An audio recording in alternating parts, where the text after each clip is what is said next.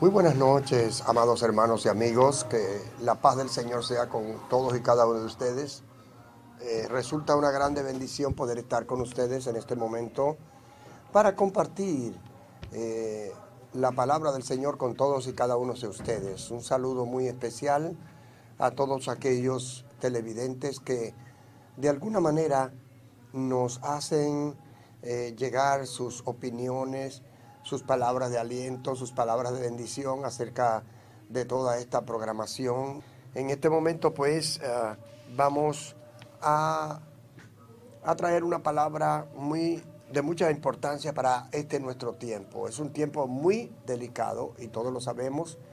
Eh, estamos viviendo una época de transición. ¿Cómo así de transición? Digo porque estamos a punto de entrar en una nueva época profética y está por, por terminar, por culminar también otro tiempo profético, el tiempo de la gracia, que es la oportunidad más grande que Dios haya podido otorgarle a la humanidad. Este es un tiempo eh, de mucha de mucha bendición de Dios para la, para la humanidad. Dios nos ha dado un sinnúmero de medios que nos permiten llegar con el mensaje de la palabra de Dios a la gente. Da tristeza que teniendo tantos recursos como los que tenemos, pues la gente haga caso omiso al consejo divino. Es así, pero eh, no nos cansaremos de traer este mensaje de de liberación, este mensaje de victoria, este mensaje de salvación. Fíjese bien, tenemos un tema en esta ocasión eh, que tiene que ver con la gran importancia de las sagradas escrituras o de las santas palabras del Señor. Vamos a tratar este tema de lo importante, del significado eh, indispensable que tiene la Sagrada Escritura para nosotros los seres humanos para todo el existir, para toda la creación. Porque aquí en la Sagrada Escritura, en la Santa Palabra de Dios, están expresados los deseos de Dios para con la humanidad. Y el enemigo eh, ha luchado, el enemigo de Dios ha luchado grandemente para, para obstruir eh, la Sagrada Escritura, para que no lleguen a la gente, ¿verdad? Para que la gente no la comprenda, para que la gente no la pueda digerir. Inclusive, bueno, históricamente nosotros podemos ver eh, las innumerables persecuciones a las que fue sometida las escrituras. Eh, el, el, gran misterio de cómo se conservaron las sagradas escrituras es muy amplio, porque Dios vino utilizando diferentes tipos de medios para que los hombres al escribir lo que Dios le había dicho, ¿verdad? Ya sea en piedra, ya sea en barro, ya sea en pieles, ya sea en maderas, de la manera que fuere, el hombre trató de plasmar en algún lugar de manera escrita y palpable lo que Dios le dijo. Las Sagradas Escrituras tienen como objetivo revelarle al ser humano el deseo de Dios, lo que Dios quiere, la voluntad divina. Ese es el objetivo de la Sagrada Escritura. Y siempre, siempre, siempre el enemigo de Dios, Hasatán, su objetivo primordial ha sido desvirtuar, degradar. Oiga, eso es increíble. Eso es increíble, pero cierto. El gran enemigo de Dios, que es Hasatán, ha tratado primero de ocultar la Sagrada Escritura para que no lleguen a la gente. Y nosotros podemos ver cómo las Sagradas Escrituras tuvieron un tiempo de, oscuridad en donde no aparecían, no había nada.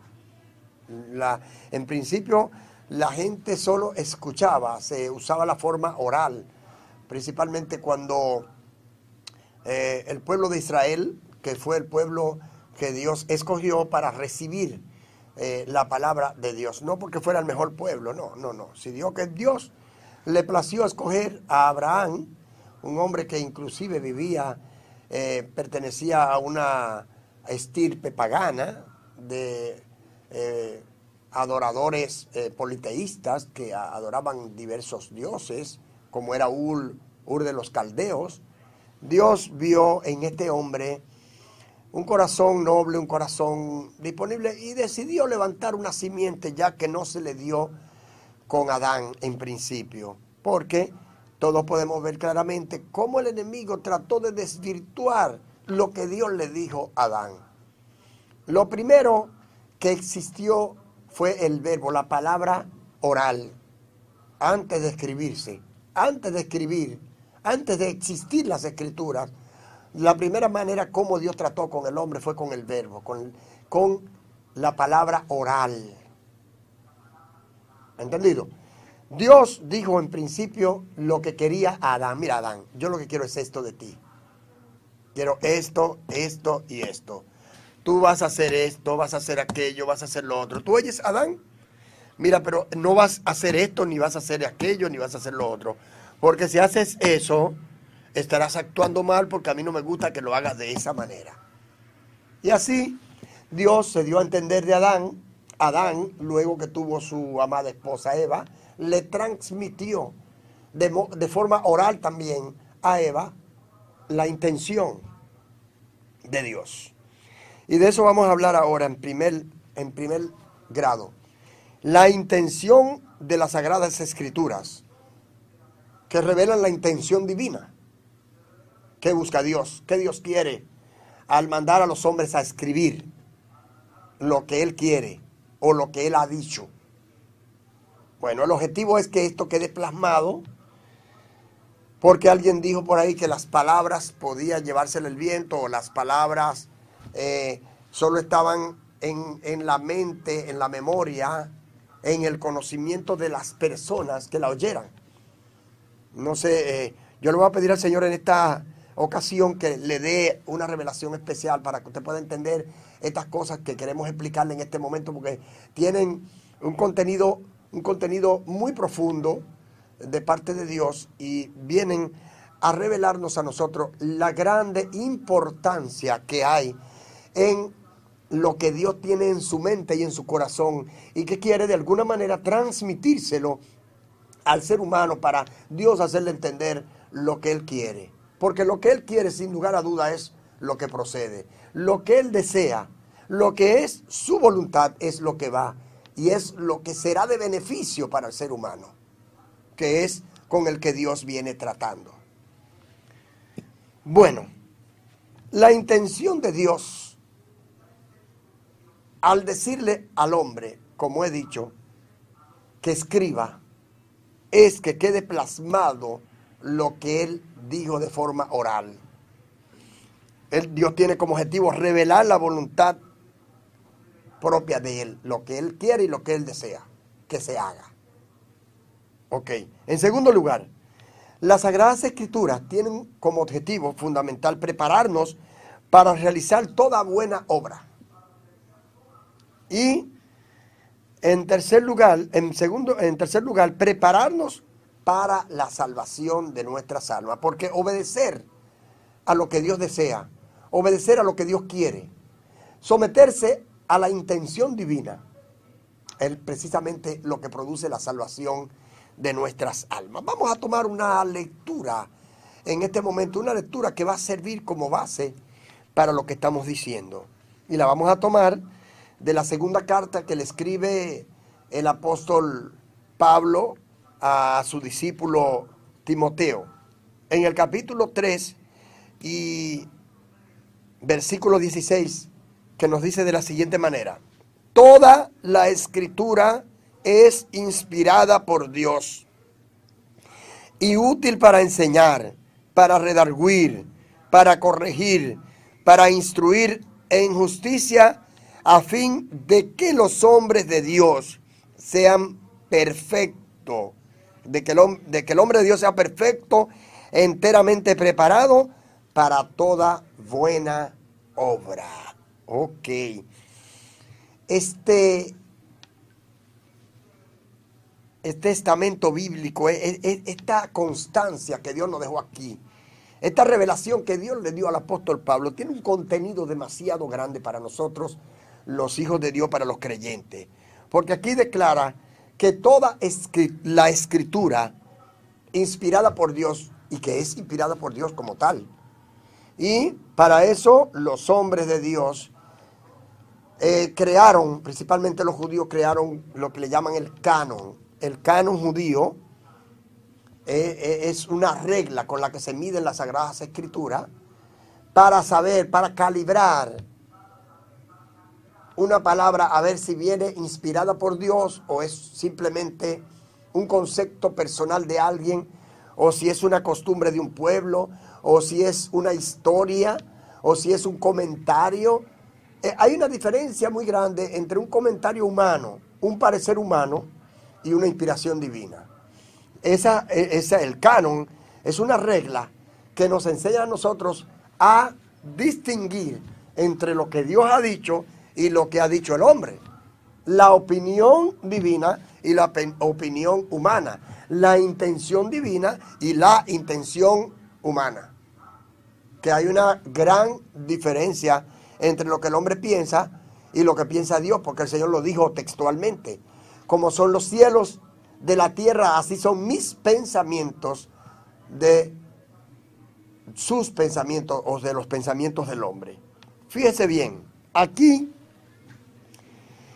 lo que nos quiere decir el apóstol Pablo mediante esta revelación que recibió, porque el apóstol Pablo fue uno de los hombres que, que tuvo una experiencia reveladora más grande que cualquier apóstol. Puede haber algún apóstol que haya hecho una señal más, una señal milagrosa más grande que, o un portento más grande que el que haya hecho el apóstol Pablo. Pero en realidad, que haya alcanzado el nivel de revelación como el apóstol Pablo, yo creo que él fue escogido precisamente, y él lo testifica, para ser apóstol y maestro de los gentiles. Aunque él también le escribió, le escribió a su pueblo porque él, tenía una doble nacionalidad. Dios escogió a este hombre porque tenía esta, esta gran, oh, gloria a Dios para siempre. Guashayanda, Dimasai. Óigalo bien, amado hermano. Dios escoge a Saulo de Tarso, le cambia su nombre por Pablo y luego le dice para qué lo escogió. Y él da testimonio que fue escogido para ser maestro y apóstol de los gentiles. Porque en, en, esta dispensación, en este trato de Dios con los gentiles, Dios no ha desechado a su pueblo, a Israel, pero el trato con ellos está detenido hasta que termine, como dice dice la palabra profética, la plenitud de los gentiles. Cuando termine el trato final con los gentiles, entonces Dios comienza a tratar con un pueblo, óigalo bien, que se lo hemos repetido muchísimas e innumerables veces, con un pueblo que tuvo el privilegio de ser escogido para dos cosas específicas. Primero, para que de ellos saliera el Mesías y segundo, para que ellos fueran los proclamadores, los heraldos, los anunciadores de la salvación a las demás naciones. Pero ellos, entiéndalo bien, nacionalmente no aceptaron al Mesías. Porque quiero aclarar que el Mesías no vino exclusivamente a una tribu. Usted tiene que tener mucho cuidado con ese conocimiento, que ese conocimiento, si alguien le dice que él vino solo a, las ovejas descarriadas de, de la tribu de Judá, no, no, no, no. Nunca Dios se refirió a una tribu. En una ocasión, Dios hablando de la tribu de Judá, eh, tanto pronunciaba un juicio como para Jerusalén como para la tribu de Judá. Claro que había un remanente en Judá por el privilegio y la promesa que Dios le había hecho a David, de que su reino sería un reino imperecedero. Sin embargo, el que tomaría eh, eh, la perpetuidad de ese reino sería el Mesías. Ahora, el pueblo de Israel no recibió, no recibió al Mesías. Usted puede estar seguro como saber que hay un Dios en el cielo, porque lo expresa Juan en su capítulo 1, que a lo suyo, lo, cuando dice el artículo lo, se refiere a lo, a lo de él, a lo que le pertenecía, a algo que era su pertenencia. Y los suyos, entienda bien, los suyos se está refiriendo a su pueblo no está refiriendo a su tribu, a su pueblo, Israel, no a una tribu, a los suyos, los suyos.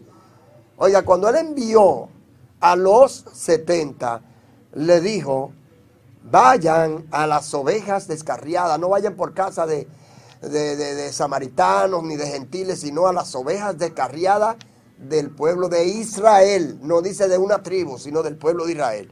Tenga eso muy bien por entendido. Ahora, ¿qué pasó? Dios tuvo que usar el plan B, porque el pueblo de Israel no obedeció al plan A. Lo único que se pudo cumplir en Israel fue que de ellos viniese el Mesías. Pero después ellos no han podido ser los heraldos, los proclamadores del mensaje de salvación. Están enredados, están envueltos todavía en la venida del Mesías que para ellos no ha venido. Es por eso que, oiga bien, por eso, es por eso que, oh, Shakaita Lohanaya va. ¡Ey, santo! Mi alma bendice tu santidad, Dios. Oh, aleluya, aleluya, aleluya. Gracias. Te adoramos, Señor, en este momento sobremanera, porque tú te lo mereces, Dios grande, fuerte, único, Señor y Dios sobre todas las cosas. Aleluya. Entonces, fíjese bien, amado hermano, esta declaración, esta es una declaración única, que el Señor vino a los suyos y los suyos no le recibieron. Y a todos los que le recibieron, sean judíos, griegos, no importa, le ha dado potestad de ser hechos hijos de Dios. Y ya esos, ese tipo de hijos, ya no son nacidos ni de carne, ni de sangre, ni de voluntad de varón. Ya no tienen que ver con descendencia de ninguna tribu ni de nada. Estos son engendrados por el Espíritu de Dios. Está hablando de un nacimiento espiritual. Y también está hablando de una palabra profética que Dios dijo que, eh, que probaría a celos, provocaría celos a Israel con un pueblo que no era pueblo, con una gente que no era la nación de Israel. Dios lo provocaría a celos. Y nosotros vemos cómo el pueblo gentil ha eh, respondido o hemos respondido al llamado del Señor. Ahora somos llamados el Israel espiritual, como lo dicen los apóstoles. Somos el Israel espiritual. Cuando termina el trato con el Israel espiritual, entonces Dios inicia el trabajo en la gran tribulación. Después que el Señor se lleve su iglesia, inicia el trato personal con el pueblo de Israel. Si usted quiere tomar esto como dato, busque en el libro que le escribe el apóstol Pablo a los romanos, en donde él hace una explicación, capítulo 9, 10 y 11 de la carta de Pablo a los romanos, hace una explicación de que Dios no ha, no ha desechado a su pueblo en ninguna manera. No, no, no. En ninguna manera. Pero por ahora ellos están detenidos el trato con ellos está detenido y va a llegar un momento en donde Dios comienza a trabajar con ellos. Muy bien, vamos a seguir eh, con la real intención del principal enemigo de Dios, que es Hasatán, el acusador, el engañador. Óigalo bien. Uno de los pasos más importantes que dio el enemigo de Dios cuando Dios hizo a Adán y a Eva fue desvirtuar lo que Dios le dijo a ellos. Eh, distorsionar lo que Dios había dicho. Eso fue una intención clara que tenía el enemigo. Distorsionar lo que Dios había dicho. Y podemos verlo claramente. Porque cuando él comienza a dialogar con Eva, fíjese que aprovechó utilizó el vaso frágil porque quizás él iba a tener muchos problemas si se enfrentaba eh, cuerpo a cuerpo, en una escaramuza, cuerpo a cuerpo con Adán, porque Adán había recibido la palabra de manera directa. Fue Adán que pasó luego la palabra a su esposa, mira hija, esto es así, así y así. E, es tan claro lo que se ve, aunque la Biblia no lo dice textualmente, pero se ve que fue tan claro la explicación, tan clara la explicación que Adán le dio a Eva, que cuando el, eh, eh, el, enemigo, cuando la serpiente le dice a Eva, con que Dios dijo que no comas de todo árbol del huerto, ella le dijo, no, así no fue que Dios dijo. No, así no fue que Dios dijo. Dios dijo, de todos los árboles del huerto podrás comer, menos de ese que está en el medio del huerto, el árbol del conocimiento de la ciencia, del bien y del mal. ¿Ven? que ella había recibido de forma oral las sagradas, las santas escrituras. No le podemos llamar santas escrituras, santas palabras del Señor, las habían recibido oralmente. Luego, esas palabras, Adán la pasó a su esposa y su esposa la recibió de manera original. Porque le dice a la serpiente, no, no es como tú dices. Porque tú estás diciendo que no se puede comer de todos los árboles. Eso es mentira. Dios no dijo eso. Entonces, nosotros tenemos hoy que ponernos en pie y cuando se levante alguien con un argumento falso, con un argumento que quiera distorsionar la Sagrada Escritura, tenemos que decirle, mira, el Señor reprende al diablo, que eso no fue lo que Dios dijo. Eso no fue lo que Dios dijo, papá. Entonces, escuche bien. Aquí, eh, uno de los errores más, más claros que podemos ver en lo que incurrió Eva es ponerse a discutir, a dialogar con la serpiente. Porque la serpiente al, al, sentirse descubrida o descubierta, que fue descubierta por Eva, digo, wow, fallé, acabo de fallar, acabo de cometer un error. Le digo, mira, Dios sabe muy bien, ok, ok, es así como tú dices, ¿verdad? Pero Dios sabe muy bien que el día que tú comas será como, como Dios. Entonces aquí, eh, ahora él usa una mediana verdad, porque Dios le había dicho a Adán esa palabra que serían como él conociendo el bien y el mal. Pero quizás Eva pensó o, la serpiente insinuó que sería igual, igual en poder, en majestad, como lo era Dios. ¿Puede entender? A lo mejor Eva dijo, oh, ¿cómo? Pero eso está interesante. Mira qué bien, que yo voy a ser igual que Dios, voy a tener el poder que tiene Dios. Mira qué bien. Eh, entonces, mira, pero el Señor dijo que moriríamos. No, no moriréis, no moriréis. Oh, aleluya, mi alma bendice tu santo nombre, Señor. Ah, saya. Uh, qué tremendo, qué fuerte esto, qué fuerte esto, amados hermanos. Podemos ver claramente la intención del enemigo de distorsionar lo que Dios ha dicho. Desde el principio, hermano. No había nada escrito. No había nada escrito ni en piedra, ni en tabla, ni en papiro. No existía papel, no existía lápiz, no existía escritura. Y ya, desde antes, ya, ya desde antes, la palabra oral, la palabra dicha por Dios, ya estaba encontrando problemas. ¿Cuánto más ahora en este tiempo? El enemigo, óigalo bien muy claro, el enemigo quiere desvirtuar el valor de las sagradas escrituras. Que no, que esta versión no, que esta sí, que esto no, para que la gente se ponga, eh, no, no se deje turbar de nadie. Esté firme en lo que usted ha creído, porque estas que han sido escritas han sido, son suficientes para la salvación de su alma. Por eso el apóstol Pablo dijo que no nos envolvamos en genealogía, en nombres, en esto, en aquello, porque eso lo que hace es turbar el alma de los oyentes. Lo el apóstol Pablo tuvo que enfrentarse a un sinnúmero de hombres y mujeres que, se dejaron engañar del enemigo y que comenzaron a, a desvirtuar la palabra de Dios, lo que Dios había dicho. Fíjese bien. El enemigo quiere desvirtuar y degradar la palabra que Dios ha dicho. Y, también quiere que el hombre dude de la veracidad de la palabra de Dios, de lo que Dios ha dicho. Él quiere que dude de lo que... Sí, quiere que el hombre dude de lo que Dios ha dicho. Eso está claro. Quiere también desaparecer las escrituras.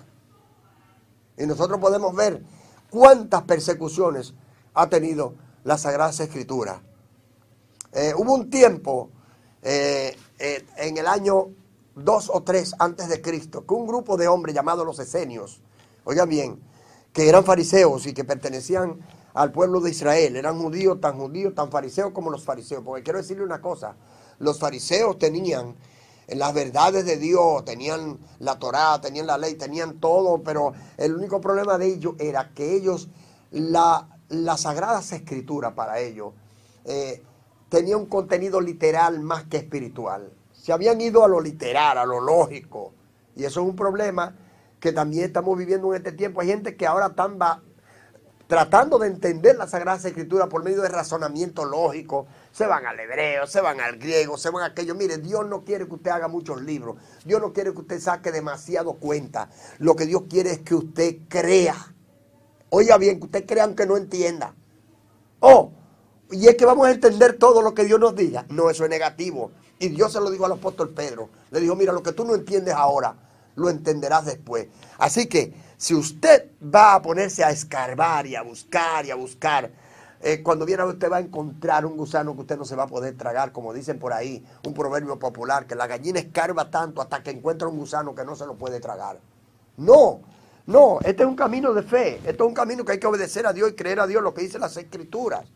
Ah, que hubieron algunos eh, problemitas de traducción, somos humanos.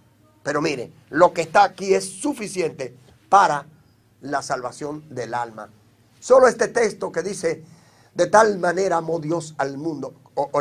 ahorita dicen que no, que eso no es así, que no es así, que de tal manera amó Dios al mundo que ha dado a su Hijo unigénito para que todo aquel que en él cree no se pierda, sino que tenga la vida eterna. Ahorita dicen que no, que no fue así que Dios dijo, ¿no? Oh, pero bendito sea el santo nombre del Señor. Así que hay que tener mucho cuidado. Finalmente, eh, Satanás desea establecer un nuevo concepto que desligue los santos que los quite de la comunión a los santos, que los divida. Mire que la iglesia está dividida en más de 10 mil pedazos. ¿Por qué la iglesia está dividida en más de, de 10 mil pedazos? Es por el conceptualismo, es los conceptos, las creencias, me parece que esto, me parece que aquello. Cuando surgen en los lugares, en las congregaciones, en las instituciones, hombres con comezón de oír, que quieren escuchar algo nuevo, pues entonces se ponen a escarbar.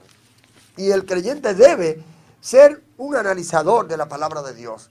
Debe ser un escudriñador de la palabra de Dios, pero para aplicárselo a su vida. Usted tiene que leer las Sagradas Escrituras, buscar datos, pero con el fin de usted darse una aplicación justa a su vida de lo que Dios quiere para usted. No es para discutir, no es para discutir, no es para crear disensión, no es para crear división entre los santos. Toda, mire, la matemática de Dios, la matemática del cielo es multiplicar y sumar. En el cielo ni se divide ni se resta. En el cielo no, en el cielo solo se multiplica y se suma. Porque el, uno de los primeros mandamientos, una de las primeras palabras que Dios le reveló a, a Adán, ¿cuál fue? Llena la tierra, multiplícate. Llena la tierra, multiplícate. Pero ¿cuál ha sido la intención del hombre? Que el hombre no se multiplique. Por eso es que él ahora quiere que se case un hombre con otro hombre para que no se multipliquen. Pero comenzó, mire cómo comenzó el enemigo a contradecir lo que Dios ha dicho. Comenzó con, la, con el control de natalidad. Y muchos países de Europa ahora están sufriendo las consecuencias de haberse sometido a un control de natalidad tan estricto que ahora no hay generación de relevo, porque la generación de relevo es los hijos que le nacen a uno y después los hijos de los hijos. Si un hombre y una mujer eh, dicen, bueno, vamos a tener un hijo cuando nosotros querramos, oígalo bien, están expuestos a que esa mujer se esterilice usando tantos anticonceptivos.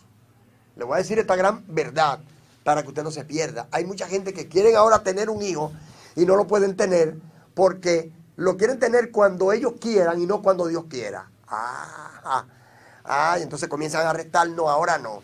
¿Por qué? Porque no tengo una casa, porque no tengo un buen trabajo, porque no tengo tiempo. Yo lo voy a, tener este hijo cuando yo quiera. Pero entonces cuando lo quieren tener, entonces no lo tienen. Dice, voy a dejar todo.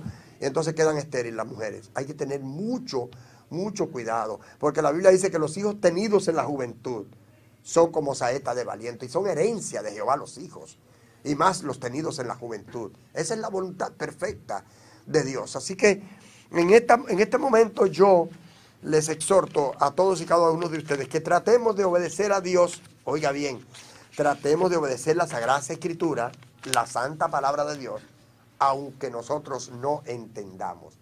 Porque lo que no entendemos ahora lo vamos a entender después. Yo deseo lo mejor para todos y cada uno de ustedes. Quiero también hacer una oración por alguien que se encuentre ahora mismo pasando por una situación difícil, ya sea de enfermedad, ya sea de confusión, ya sea algún problema de, corte económico, ya sea algún problema de corte espiritual, estoy aquí para interceder por ti. Padre amado, que moras en las alturas de los cielos y que habitas en medio de tu pueblo, el santo, el justo, el perfecto, el que es, el que era y el que ha de venir, el que nos llamó de las tinieblas a la luz admirable de su Hijo Jesucristo. A ti te damos gloria, a ti te damos honra y a ti te damos honor. El honor, el honor es tuyo, papá santo. Mira esas vidas que están pasando, aleluya, ahora mismo. Están pasando por situaciones difíciles, Señor, de enfermedad, enfermedades perniciosas. Reprendemos en el nombre poderoso de Jesucristo, el Hijo de Dios, todo espíritu de enfermedad. Pon tu mano en la parte afectada y declaro en el nombre del que hizo todas las cosas, el Hijo de Dios, que esa enfermedad se va de tu vida. Pon tu mano, pon tu mano, pon tu mano. Ahora te vas, espíritu de enfermedad, de ese cuerpo. Porque si la voluntad de Dios es que esa enfermedad se vaya, ahora mismo desaparece. Si es un proceso para bendición de tu vida, se quedará, pero Dios te da fuerza para que la puedas soportar. También toda influencia diabólica, todo lo que trae duda, todo lo que trae confusión, lo reprendemos en el nombre poderoso de Jesús, creyendo que tú has dicho que lo que atemos en la tierra, tú lo atarás en el cielo. Atamos toda fuerza de las tinieblas que quiere poner duda en el corazón y la mente de los hijos de Dios. También mira aquellos que están en necesidad espiritual, que necesitan, que están orando, Señor, pidiendo una llenura del Espíritu Santo, pidiendo fortaleza de lo alto. Recíbela ahora en el nombre de Jesús. Recibe el bautismo del Espíritu Santo para tu vida ahora. Recibe la unción de lo alto en el nombre poderoso de Jesús para la gloria de Dios Padre, Dios Hijo y Dios Espíritu Santo. Amén. Qué bueno, qué bueno, qué bueno. Hay una presencia de Dios tremenda aquí en este lugar. El Señor está dando fe y testimonio de que lo que hemos dicho es de su entero agrado. Y deseamos que usted pues pueda haber digerido todo lo que hemos dicho y que le sea de bendición espiritual para sus vidas. saludo para toda y cada una de sus familias. Es el deseo de su hermano y amigo, el pastor Pablo Mejía de Gracia. Y decimos, shalom, la paz del Señor sea con todo y cada uno de ustedes en el nombre de Jesucristo. Amén y amén. Que Dios le bendiga mucho.